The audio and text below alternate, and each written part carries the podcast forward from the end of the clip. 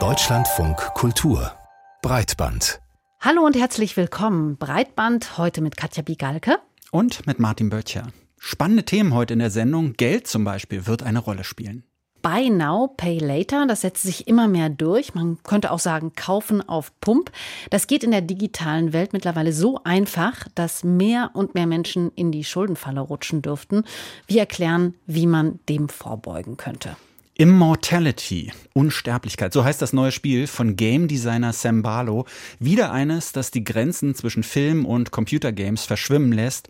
Ob es darüber hinaus auch gut ist, das klären wir später. Und jetzt gleich nach einem ersten Song von Mika Milar steht unser Hauptthema an. Es geht um den Zusammenhang zwischen verbaler Hetze und konkreten Gewalttaten gegen einzelne Menschen oder ganze Bevölkerungsgruppen. Breitband Topic. Stochastischer Terrorismus. Schon mal gehört diesen Begriff? Er geistert seit einigen Jahren umher. Hört sich kompliziert an. Die Stochastik, die ist in der Mathematik, der Statistik, der Wahrscheinlichkeitsrechnung verankert. Ja, und genau darum geht es auch beim stochastischen Terrorismus. Wenn gegen einzelne Menschen oder Menschengruppen gehetzt wird, wird ein Anschlag auf diese Menschen statistisch gesehen wahrscheinlicher. Wir sprechen gleich mit Mario Staller, der an einer Studie über stochastischen Terrorismus mitgearbeitet hat. Aber vorher erklärt uns Thomas Rantjes, was genau hinter diesem Konzept des stochastischen Terrorismus steht. Und dafür reist er weit in die Vergangenheit, 852 Jahre, um ganz genau zu sein. Es ist das Jahr 1170. Am Hof des englischen Königs verliert Henry II. die Geduld. Seit Jahren führt er eine Fehde mit Thomas Becket, dem Erzbischof von Canterbury.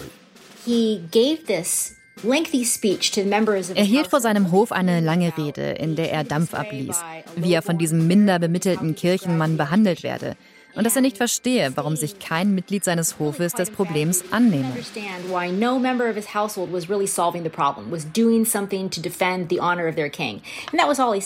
Daraufhin machen sich vier Ritter auf den Weg nach Canterbury, um den Erzbischof zu entführen. Als der sich wehrt, ermorden sie ihn.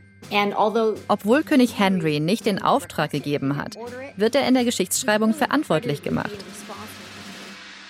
Hätte er die Rede nicht gehalten, wäre die Ermordung des Erzbischofs unwahrscheinlicher gewesen. Had he not given that speech, it's much less likely that the archbishop would have been murdered. Molly Ammon ist ehemalige FBI-Profilerin und kann nicht über aktuelle Fälle sprechen. Deshalb greift sie fast 900 Jahre zurück, um einen Begriff zu beschreiben, den es erst seit wenigen Jahren gibt. Stochastischer Terrorismus. Der Begriff Stochastik kommt aus der Mathematik, der Wahrscheinlichkeitstheorie. Der Begriff stochastischer Terrorismus beschreibt, dass eine anstachelnde Rede einen Gewaltakt wahrscheinlicher macht. Auch wenn nicht vorhersagbar ist, wer den Akt wann und wo ausführen wird. Der Redner erklärt eine Person oder eine Gruppe zu einer Bedrohung. Vielleicht scherzt er sogar über eine gewaltvolle Lösung. Aber er überschreitet nicht die Grenze, zu Gewalt aufzurufen. Doch bei irgendeinem Empfänger oder irgendeiner Empfängerin der Botschaft mag sie das fast zum Überlaufen bringen. Wut, Verachtung und Abscheu für eine Person oder eine Gruppe haben sich oft angestaut, sagt Molly Ammon. Für den Gewalttäter kommt dann oft noch ein gefühlter Zeitdruck hinzu. Du musst jetzt handeln, um deine eigene Gruppe zu schützen, die etwas Besonderes ist und schikaniert wird. Kommt es zum Gewaltakt, lehnt der Redner oder die Rednerin jegliche Verantwortung ab und missbilligt die Gewalt. Juristisch ist er oder sie nicht belangbar, weil keine Absicht nachgewiesen werden kann. I think we should probably look more closely at a range of factors that intervene between the public figure and the individual who enacts the crime. James Angoff sagt, dass sich ein Blick auf weitere Einflussfaktoren lohnen könnte. Er arbeitet am Max-Planck-Institut zur Erforschung von Kriminalität, Sicherheit und Recht zu stochastischem Terrorismus. Die Konzentration auf Sender und Empfänger greift ihm zu kurz. Wer verbreitet die Botschaft? Wodurch wird sie verstärkt? What other narratives and beliefs provide support for these vague instructions? And should we not think about what intervening factors make this violence possible? And think about their responsibility too? Wie wird aus vagen Andeutungen eine Gewalttat? Welche Rolle spielen beispielsweise Medien und Plattformen, die Demagogen eine Bühne bieten? Stochastischer Terrorismus, wir haben es gerade gehört, ein Konzept, das unter anderem sogenannte Lone Wolf Taten erklären könnte. Gegen bestimmte Menschen wird gehetzt. Je länger und intensiver diese Hetze anhält, desto wahrscheinlicher, dass sich jemand durch diese Hetze dann aufgefordert fühlt zu handeln. Der sprichwörtliche Einzeltäter aber eben nur auf den ersten Blick. Ja, stochastischer Terrorismus, dieser Begriff, mit dem man genau das beschreibt. Seit etwa 2018 ungefähr hat er Konjunktur und erste Studien zum Thema, die gibt es jetzt auch. An einer hat Mario Staller von der Hochschule für Polizei und Verwaltung Nordrhein-Westfalen mitgearbeitet. Genauer Titel der Studie, Stochastische Gewalt und stochastischer Terrorismus als Phänomene einer digitalisierten Welt. Unsere erste Frage an Mario Staller hat sich auf die Stochastik bezogen, warum so ein komplizierter Begriff aus der Mathematik und Wahrscheinlichkeitsrechnung für etwas so Konkretes wie Terrorismus. Im Endeffekt geht es ja da um eine andere Beobachtungslinse ähm, auf, auf den Terrorismus oder auch ne, auf Gewalttaten ähm, generell. Also ähm, es geht ja gerade darum sozusagen, dass es theoretisch möglich ist, aber im Einzelfall eben nicht vorhersehbar. Also sprich dieser, ja, könnte man sagen, dieser de deterministische Kausalität ein kleines bisschen in ein anderes Licht ähm, gerückt wird. Also es ist nicht unmittelbar vorhersag und sehbar, was jetzt irgendwo wann dazu führt. Und ähm, diese Linse entspringt einfach einem modernen Verständnis. Ich glaube, das erste Mal so 2011 ähm, im Internet aufgetaucht und von Braddock dann ja ein bisschen genauer analysiert und, und, und in den Blick genommen. Können Sie mal genau beschreiben, was das für eine Linse ist, durch die Sie da gucken?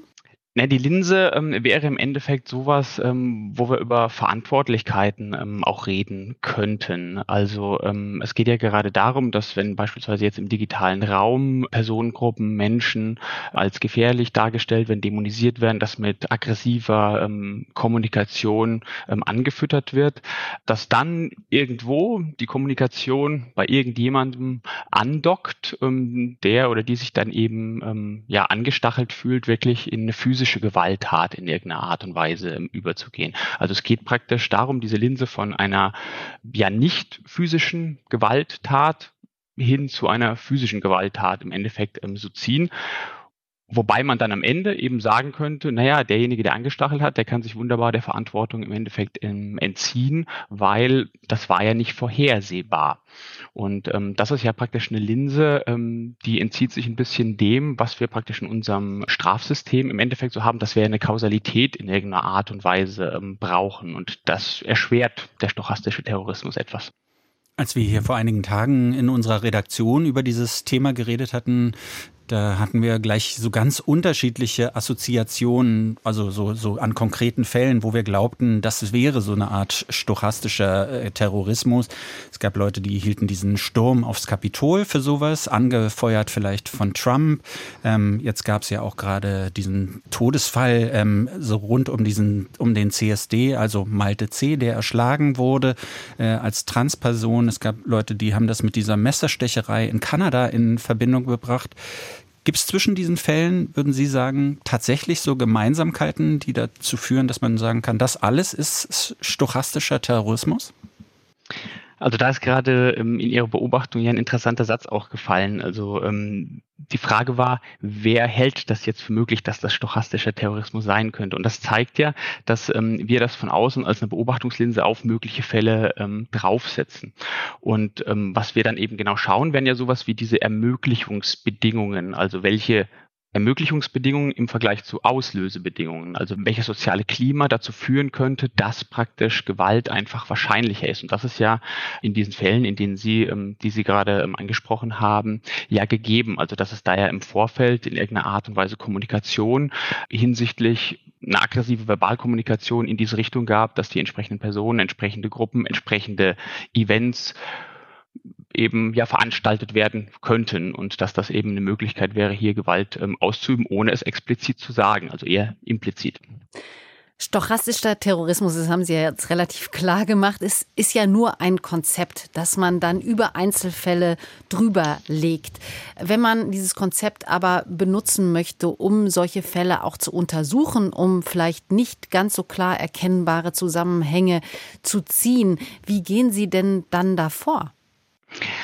Also die Idee dahinter wäre eigentlich, ähm, dass wir uns eben selber als Gesellschaft oder auch als ähm, soziale Gruppe, ähm, als soziales System ähm, Gedanken machen könnten, inwieweit wir zu Ermöglichungsbedingungen praktisch ähm, beitragen. Das war ja der Punkt praktisch mit der Verantwortlichkeit, mit der Verantwortung.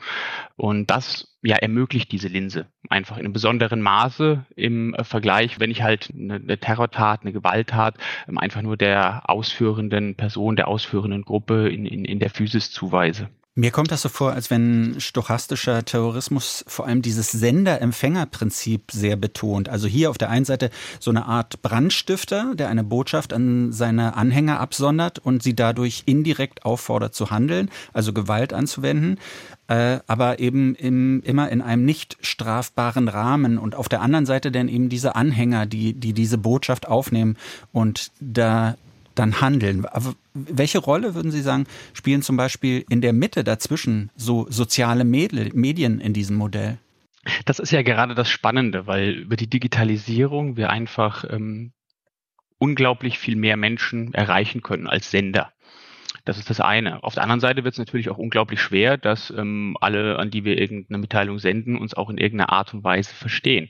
Was soziale Medien und die Digitalisierung natürlich als vorgelagerter Aspekt ähm, schaffen, ist, dass sich sowas wie, naja, leichter Filterblasen oder sowas ähm, bilden, wo halt eben dann ich relativ einfach viele Menschen erreiche, die ein ähnliches Verständnis ähm, von Dingen haben oder über Dinge und dann natürlich auch meine Sendungen, meine Mitteilungen leichter ähm, verstehen oder dadurch halt ne, diese implizite, ähm, implizite Aufforderung vielleicht eher abgreifen und, und diese in die Tat überführen. Und das ist eine deutliche Veränderung im Vergleich zu äh, dem vordigitalisierten Zeitalter. Wie ist das denn, wenn man jetzt dieses Konzept des äh, stochastischen Terrorismus noch einmal nimmt ähm, und, und versucht daraus einen praktischen Nutzen abzuleiten? Kann man dadurch vielleicht ja einschreiten, um mögliche Straftaten zu verhindern? Also kann man dieses Modell nutzen, um vielleicht früher auch zu erkennen, was passiert und, und wer für was verantwortlich ist und was da gerade passiert? Naja, diese Verantwortlichkeit oder ähm, wenn wir das Bezug auf, auf, auf, auf ja, mögliche Straftaten im Endeffekt ähm, sehen, dann haben wir ja da diesen kausalen Zusammenhang, den wir in irgendeiner Art bräuchten. Und da wird es natürlich total schwer, weil ich über dieses Modell ähm, ja ne, und implizite Aufforderungen, ähm, Verantwortlichkeiten oder Verantwortung eben ähm, abstreiten, auch abstreiten kann. Ähm, der praktische Nutzen in dieser Beobachtungslinse, so wie ich sie zumindest verstehe, besteht darin, dass sie uns selber eben auf ein anderes Reflexionsniveau ähm, bringt. Also wir selber können praktisch ähm, die sozialen Situationen, das soziale Klima selber für uns mal danach befragen, also wo, an welcher Stelle ähm, wir eben dazu beitragen, ne, dominanzfördernde Strukturen ähm, ja in den Vordergrund zu rücken oder eben auch andere Menschen ähm, ja zu dämonisieren, mit aggressiven Rhetoriken zu versehen, etc. Also es wäre eher so eine so eine Idee, wo man auch gucken könnte als soziales System, wie trägt das ähm, dazu bei und wie könnten wir vielleicht dazu beitragen, sowas zu vermeiden? Offensichtlich spielt ja auch das äh, Produktdesign sozialer Medien eine Rolle in der Verbreitung von stochastischem Terrorismus. Also die Gefahr, das haben Sie ja eben gesagt, steigt sozusagen mit den sozialen Medien und so, wie sie designt sind. Ähm, könnte man über so Designentscheidungen in dieser Hinsicht daran etwas ändern, also auch bestimmte Verhaltensmuster nicht mehr so zu ermöglichen? Naja, das war ja sowas mit, ähm, wo wir über sowas wie, wie die Platforming reden könnten. Aber dann sind wir ja schon wieder dabei, ne, dass es dann wieder schwer zu sagen ist, ist das jetzt praktisch ähm, strafbar oder nicht. Also wenn jetzt irgendwie aufgefordert wird oder nicht. Wenn das strafbar ist, dann ist es natürlich sehr, sehr einfach, da ähm, handeln tätig zu werden. Aber wenn das halt nee, auf so einer ganz ähm, latent aggressiven Meinungsäußerung basiert, dann wird das eben unglaublich schwierig, da in irgendeiner Art und Weise ähm, was zu tun oder, oder tätig zu werden. Das wird dann nur in extremeren Fällen eben der Fall sein, ne? wie wir das beispielsweise bei Trump erlebt haben, der dann von ähm, der Twitter-Plattform ausgeschlossen wurde. Aber das wird ganz, ganz viele andere Fälle eben gar nicht in dem Maße treffen. Aber haben Sie das Gefühl, dass gerade bei den großen Plattformen für, für dieses ganze Konzept ja so, so ein offenes Ohr überhaupt da ist? Also die wissen doch wahrscheinlich, was damit alles angestellt werden kann. Und die brauchen doch nicht unbedingt einen Straftatbestand, um einzuschreiten, sondern könnten ja auch schon vorher steuernd eingreifen. Aber dazu braucht es ja so ein gewisses Bewusstsein für das Problem, oder? Ja, das Bewusstsein auf der einen Seite, aber dann haben wir im konkreten Fall natürlich immer das Problem, naja, wie weit ist das jetzt Meinungsfreiheit, wo wird es dann problematisch? Und ähm, die, diese Grenzen, die sind ja sehr, sehr fließend an der Stelle. Und ähm, die Diskussionen dann darüber, warum wer gesperrt wird, wann eben nicht, die zeigen uns ja, dass das gerade an dieser Stelle dann oft sehr, sehr schwer ist, ähm, zu entscheiden, was und wie geht oder eben nicht geht. Sie forschen ja auch an der Polizeihochschule. Ähm, wie könnte denn so ein Konzept von stochastischem Terrorismus die Polizeiarbeit konkret beeinflussen? Naja, zum einen ähm, wäre das also ein System extern, also wenn wir es nach draußen auf die Polizei sind, dass ich über sowas eben Bescheid weiß und eben, ja, wie soll ich sagen, mir diese Ermöglichungsbedingungen eben als, als, als Polizist hier eben auch vor Augen ähm, führe, was eben zu was führt und wenn dann eben auch ähm, Straftaten ähm, angezeigt werden im Internet, dass ich mir darüber auch bewusst bin, dass das eben ein Problem ist und ja, dass eben nicht dann einfach sage, ja, das ähm, ist jetzt kein Problem, melden Sie sich doch einfach ab an dieser Plattform. Das ist das eine. Das andere ist natürlich, ähm, dass die Polizei ja auch sozusagen nach innen ähm, schauen muss und gucken, ob wir sozusagen nicht selber ähm, ja so ähm, dominanzinduzierende Kommunikation wieder reproduzieren, also das selber praktisch übernehmen und dazu am Ende praktisch ähm, dazu beitragen, dass wir ja weiterhin so ein, so, so ein wie soll ich sagen, so eine Gegenbewegung im Endeffekt haben, also Gewalt mit Gegengewalt im Endeffekt beantworten sagt Mario Staller von der Hochschule für Polizei und Verwaltung Nordrhein-Westfalen. Mit ihm haben wir über das Konzept des stochastischen Terrorismus gesprochen. Und ich weiß nicht, Martin, wie dir das geht. Ich finde dieses Konzept ja schon ganz spannend und auch interessant, eben wie so eine Schablone zum Identifizieren quasi von Hetzpolemiken. Aber ich frage mich halt auch nach dem Gespräch immer noch, inwieweit das tatsächlich auch als Frühwarnsystem so funktionieren kann. Ich glaube, als Frühwarnsystem funktioniert es eben gar nicht, mhm. außer das, das, das, was wir mit einem gesunden Menschenverstand ja auch schon wissen. Natürlich, wenn gegen Leute gehetzt wird, das ist schon immer auch in autoritären Regimen so passiert, dann ist es irgendwie nur eine Frage der Zeit, wann mal was passiert. Man kann nicht genau sagen, was da passiert. Deshalb, ja, dieser, dieser, dieser Nutzen des Ganzen, also dieser praktische Nutzen, ich verstehe ihn auch nicht ganz so genau. Ähm, Außer vielleicht so im Nachhinein. Also das könnte ich mir immer noch vorstellen. Dann ist was passiert und dann kann man vielleicht jemanden dafür verantwortlich machen. Ja, oder wie er sagte, so eine bestimmte Sensibilisierung auch in die Institutionen hineintragen, irgendwie ähm, über das Konzept. Also Klar. das fand ich auch interessant. Ja, oder dass wir alle vielleicht versuchen, gewaltfreiere Sprache zu pflegen und, und selbst politische Gegner nicht immer in die Tonne zu treten und nicht immer zu sagen, oder nicht immer die mit den allerschlimmsten Worten zu belegen, sondern dabei nie zu vergessen, dass das eben unter Umständen auch Folgen haben kann, was wir machen. Ja. Das würde ich da so mitnehmen. Breitbandbesprechung. Buy Now, Pay Later, also jetzt kaufen und später zahlen Modelle, die erfreuen sich schon seit ein paar Jahren ziemlich großer Beliebtheit.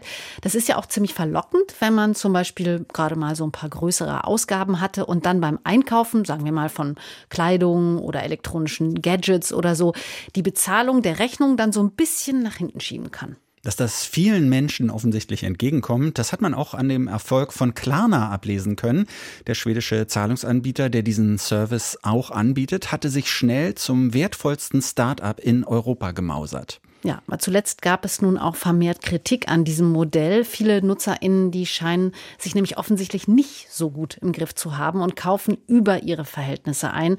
Sie haben sich zum Beispiel mit etlichen Online-Mini-Einkäufen total überschuldet und der Börsenwert von Klarna, der ist ebenfalls ziemlich eingebrochen. Über das Aufkommen und die Untiefen dieser Bezahlsysteme haben wir mit Annabel Oehlmann gesprochen, Vorständin der Verbraucherzentrale Bremen. Und unsere erste Frage an Sie war, wie genau denn diese Buy Now, Pay Later Angebote wie Klarna und Afterpay sie anbieten, eigentlich funktionieren. Es funktioniert im Prinzip total simpel und genau das ist die Verlockung. Es ist total bequem. Ich als Kunde muss nur klicken, ich wähle diese Zahlungsmethode und muss später erst zahlen. Unter Umständen werden mir dafür sogar noch Zinsen in Rechnung gestellt, teilweise aber auch gar nicht. Da ist es faktisch ein Kauf auf Rechnung. Es funktioniert also total einfach und es ist aber ein Drittanbieter, der am Ende von meinem Konto etwas einziehen möchte, wo ich eine Zahlung leisten muss, die ich aber natürlich erstmal auf meinem Kontostand nicht sehe. In den Webshops, da werden diese Methoden eigentlich nie so als Kredit bezeichnet, sondern es mhm. gilt eher so als eine Serviceleistung oder sowas. Würden Sie sagen, es gibt so einen funktionalen Unterschied zu echten Krediten? Wo ist da der Unterschied? Also einmal ist es natürlich die Frage, werden Zinsen in Rechnung gestellt, ja oder nein? Ohne Zinsen ist es kein wirklicher Kredit, sondern Kauf auf Rechnung. Ich zahle eben erst später. Das ist da der Unterschied. Und die andere Unterscheidung ist die 200-Euro-Grenze. Unter 200 Euro gibt es keine Bonitätsprüfung, wie es sonst bei Krediten typisch ist und natürlich auch den Kunden ein Stück weit schützen soll. Es ist ja so, ähm, wenn man sich äh, bei diesen Buy Now, Pay Later Angeboten an die Regeln hält und rechtzeitig äh, alles bezahlt, dann sind diese Einkäufe ja auch tatsächlich äh, zinsfrei. Ähm, wo würden Sie denn die Gefahr dieser Angebote dann sehen? Die Hauptgefahr ist tatsächlich immer, dass ich als Verbraucherin den Überblick verliere. Also, dass ich sowieso schon mein Dispo bis zum Limit habe, dann aber denke, ach, das kann ich ja hier noch machen, da kann ich mir das Kleid oder die Schuhe oder irgendetwas noch leisten. Und bis die Rechnung kommt, bis das Geld eingefordert wird, habe ich bestimmt wieder Geld auf dem Konto. Wenn ich das einmal mache, funktioniert das problemlos, aber viele Menschen verlieren da schnell den Überblick, gerade wenn sie es mehrfach machen und dann können die Schulden sich schnell anhäufen. Ich verstehe es trotzdem noch nicht so ganz, was da der Unterschied ist zwischen einer herkömmlichen Kreditkarte, die ich einsetze und wo ich vielleicht auch erst in vier Wochen ja das, das Geld abgebucht wird und, und dieser Klarna-App zum Beispiel. Da ist insbesondere der Vorteil, dass die Klarna-App einfach äh, bequemer ist.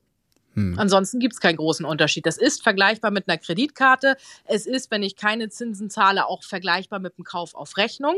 Es ist nur unheimlich schnell im Internet gemacht. Es ist ein Klick, es ist mal eben gemacht und die Gefahr, Geld auszugeben, was ich nicht habe, ist dort genau wie bei anderen Kreditkarten groß. Also die Gefahr ist letztendlich, dass man sich zu wenig Gedanken darüber macht und dass es zu schnell und zu einfach geht und es irgendwie keine Hürden gibt, die äh, einem dann selber mal innehalten lassen und äh, überlegen lassen, habe ich da eigentlich äh, tatsächlich genug Geld für genau erfasst und da neigen wir alle leider immer zu. Wenn es so bequem ist und so leicht geht, ist die Verlockung noch umso größer. Da versucht sich ja kein Verbraucher bewusst in die Schuldenfalle selber reinzudrängen, sondern es passiert wirklich in dem Moment, weil es zu bequem und zu einfach ist und ich in dem Moment vielleicht nicht drüber nachdenke und zu leicht äh, klicke. Das passiert mir aber auch in anderen Varianten des ganz normalen Zahlungsverkehrs auch schnell. Hier gilt es immer, welches Geld, was ich nicht habe, sollte ich im Idealfall nicht ausgeben. Trotzdem so insgesamt, es, es scheint ja dieser Trend zu Buy Now, Pay Later zuzunehmen. Ja. Auch Apple zum Beispiel drängt jetzt mit einer eigenen Version zumindest erstmal auf den US-Markt. Was würden Sie sagen? Was macht das mit so einer Gesellschaft? In den USA ist ja das ein gängiges Konzept, mit Kredit hm. einzukaufen. In Deutschland hat sich das, glaube ich, bisher noch nicht so ganz durchgesetzt. Würden Sie sagen, das ändert sich jetzt so langsam? Ich glaube ja, tatsächlich. Hier wird sich etwas ändern. Es spricht natürlich insbesondere dieser junge Zielgruppe an. Und tatsächlich, die Kreditkarten, da waren wir irgendwie nie so richtig empfänglich für in Deutschland, im Gegensatz zu anderen Märkten, wo die wirklich gang und gäbe sind und Standard sind. Äh, ich denke, dass es aber jetzt bei, den, bei der digitalen Variante, beim Online-Bezahlen deutlich zunehmen wird. Ja. Sie haben gerade schon die junge Käuferschicht angesprochen. Sind äh, die eine besondere Risikogruppe, was diese Angebote angeht? Natürlich, das gilt immer. Junge Menschen sind unerfahrener, können leichter noch den Überblick verlieren. Heißt nicht, dass Ältere davor gefeit sind und heißt nicht, dass Jüngere nicht pfiffig genug sind, es selber rechtzeitig zu erkennen. Aber natürlich ist hier die Gefahr der Überschuldung noch mal deutlich größer. Und was bedeutet das denn konkret? Was müsste man machen vielleicht? Weil bei diesen Buy Now, Pay Later Modellen, da basiert der Kredit, der einem gewährt wird, ja auf der Zahlungsmoral. Also es wird nicht der Kontostand mhm. überprüft, wie vielleicht auch manchmal bei herkömmlichen Kreditkarten. Müsste das dann stärker reguliert werden, diese einfachen Modelle und vielleicht ja neue Überwachungsmöglichkeiten sogar da geschaffen werden? Ich denke auch genau in diese Richtung und in alle Richtungen. Also einmal braucht es mehr Aufklärung, dass mir als Verbraucherin einfach klar ist, das ist eine Art Kredit und ich muss es im Blick behalten. Ich denke auch, dass es digitale Lösungen geben wird, die im Prinzip genau das in meinen Kontostand schon mit einplanen und berücksichtigen können. Auch das kann eine bequeme Lösung sein, um den Überblick besser zu behalten. Aber auch Regulierung wird hier garantiert nochmal nachsteuern. Es ist eine sehr neue Variante am Markt und wie immer am Anfang haben wir in den Kinderschuhen gewisse Fehler, die später behoben werden. Gerade jetzt, wo, wo es ja, wo, wo wirklich viele Leute auch so, so existenzielle Sorgen und Nöte haben, dann wäre wahrscheinlich noch mehr Vorsicht oder noch mehr Aufklärung nötig, oder? Ja, aus meiner Sicht absolut. Und ich würde noch eher die Finger genau von solchen Sachen lassen, weil im schlimmsten Fall laufe ich hier in die Überschuldungsfalle für Produkte und Güter, wo es gar nicht nötig ist und mir fehlt das Geld an anderer essentieller Stelle. Europa droht ja eine Rezession ganz offensichtlich und ganz offensichtlich äh, führt das auch dazu, äh, dass Beobachter dieses Marktes befürchten, ähm, dass äh, diese Buy Now, Pay Later Angebote nicht mehr ganz so insolvent sein werden, weil die Zahlungsmoral eventuell einbricht. Ähm, würden Sie sagen, das ist ein realistisches Szenario, dass das jetzt massenweise kommt, dass Menschen ihre Zahlungsziele eben nicht mehr erreichen? Davon gehe ich aus. Insbesondere, wir sehen ja schon, dass bei solchen Zahlungsmethoden immer schon das Problem war, dass zumindest ein gewisser Anteil diese Zahlung später tatsächlich nicht leisten konnte. Also nicht nicht wollte, sondern nicht konnte. Und das wird bestimmt zunehmen in den nächsten Jahren. Wenn das Kaufen auf Pump zum Problem wird. Annabel Oehlmann, Vorständin der Verbraucherzentrale Bremen, war das zu den Tücken der Buy Now, Pay Later Modelle. Videospiele sind so etwas wie interaktive Filme. Ja, mit dieser etwas hilflosen Erklärung hat man ja lange Zeit versucht, die Faszination dieses zwar nicht mehr so ganz neuen, aber doch für viele immer noch schwer fassbaren Mediums der Computerspiele zu erklären. Menschen, die viel und gerne spielen, die würden diese Beschreibung eher nicht verwenden, habe ich mir sagen lassen. Zumindest nicht, wenn sie nicht gerade über die Werke von Sam Barlow sprechen.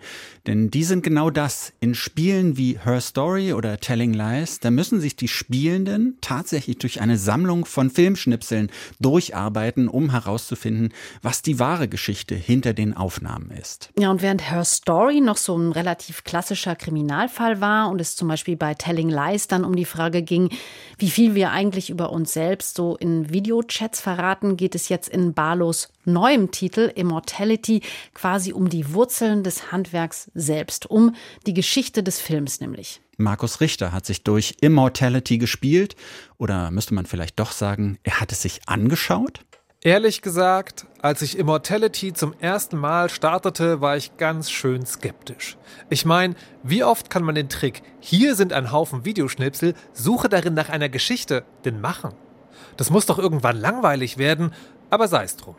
Now you must be uh, You must be very excited. I am excited.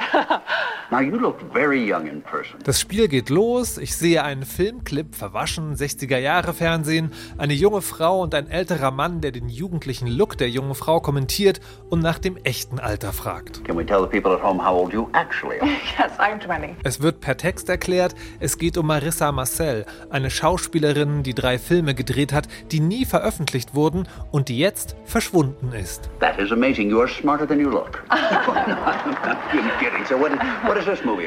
Dieses Geheimnis ihres Verschwindens soll ich ergründen, indem ich die Videos anhalte und dann auf bestimmte Punkte klicke, Menschen oder Objekte.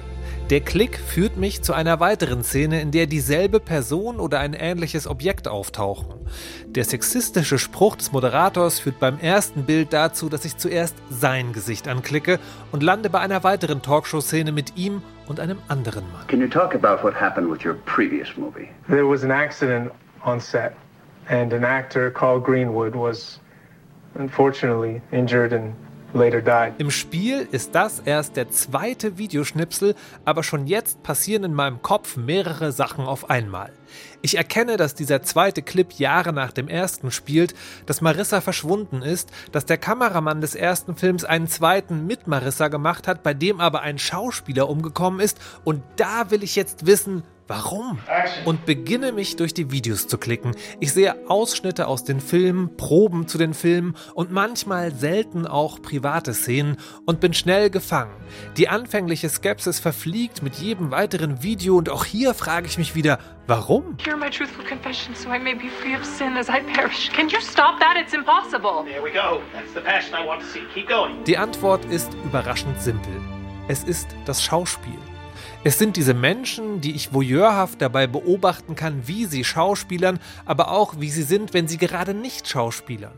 Aus diesen kleinen Momenten, wie hier zwischen Marissa und dem Regisseur, lässt sich viel mutmaßen und interpretieren, weil vor allem im Minenspiel und den emotionalen Zwischentönen noch viel versteckt ist.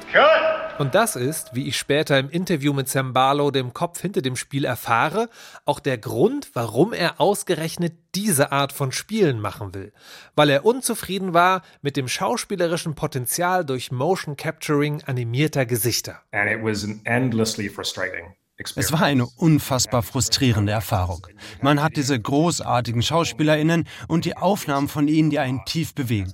Und dann schaut man es in der Spielgrafik an und es sieht schlechter aus. Und dann braucht es drei Monate, um die Gesichter richtig hinzubekommen. Genau diese Transformation vermeidet Barlow mit seinen Spielen und nutzt das so entstandene Potenzial, um sich auch schwierigen Themen zu widmen. I understand there are quite heavy love scenes in this picture. Is that something you find uncomfortable? I think the way I enjoy them. Es geht um die beginnende sexuelle Freizügigkeit in Hollywood-Filmen in den 60ern und 70ern, aber auch um Sexismus und Objektifizierung, die so stark ausgeprägt sind, dass es mir als heutigem Betrachter seltsam erscheint, dass sich Figuren wie eben hier Marissa so wohl damit zu fühlen scheinen. Aber laut Zembalo ist das historisch belegbar und wird auch im Spiel thematisiert. You're seeing Jane Fonda give interviews about man sieht Jane Fonda in Interviews sagen, dass Barbarella zur Befreiung der Frauen beitrage. Und ich denke, die subversiven, gruseligeren Stellen im Spiel, die stellen das an einigen Stellen in Frage. Und tatsächlich, je tiefer ich in das Spiel und die Welt eintauche, desto deutlicher werden die Anzeichen dafür, dass hier nichts so zu sein scheint, wie es ist – auch wenn man stellenweise sehr genau hinschauen muss, um die Elemente zu entdecken, von denen Barlow hier spricht. Überhaupt, nach einigen Stunden stellt sich eine gewisse Ermüdung beim Spielen ein. Zu groß ist die Menge des Materials, das durchsucht werden will. Ambrosio is thrusting into Matilda from behind, his hand on her neck. Das führt so weit, dass ich darüber sinniere, dass es zwar um Sex im Film geht, ich aber kaum sexuell explizite Szenen gesehen habe, aber im Nachhinein erfahre, dass es diese Szenen doch gibt und ich sie nur verpasst habe. Hier gebe ich auf. Nicht nur habe ich das offizielle Ende nicht erreicht, auch an Stellen, wo ich gefühlt schon alles gesehen hatte, fehlt mir anscheinend irgendwas und das ist mir zu viel. Aber interessanterweise für Simbalo okay. Von mir aus können Menschen, wenn sie sich so fühlen, als hätten sie etwas damit erlebt, aufhören. Und vielleicht kommen sie ja später noch einmal wieder, weil ihnen die Geschichte keine Ruhe lässt. Zumindest mir geht es so. Immortality ist eben keine lineare Geschichte, sondern ein riesiger Erzählraum, den man nicht komplett ausmessen muss. Auch ein vorzeitig abgebrochener Spaziergang ist hier ein imposantes Erlebnis und durchaus eine Empfehlung wert. Immortality heißt das neue Spiel von Sam Barlow und Markus Richter hat es für uns ausprobiert. Und sollte das Spiel jetzt auch Ihre Neugierde geweckt haben, Immortality gibt's für Windows-PC und für Xbox und Versionen für Smartphones und auch für einen Mac. Die sind angekündigt. Und das war Breitband für heute mit Katja Bigalke und mit Martin Böttcher. Vielen Dank fürs Zuhören. Ja, machen Sie es gut. Tschüss. Tschüss.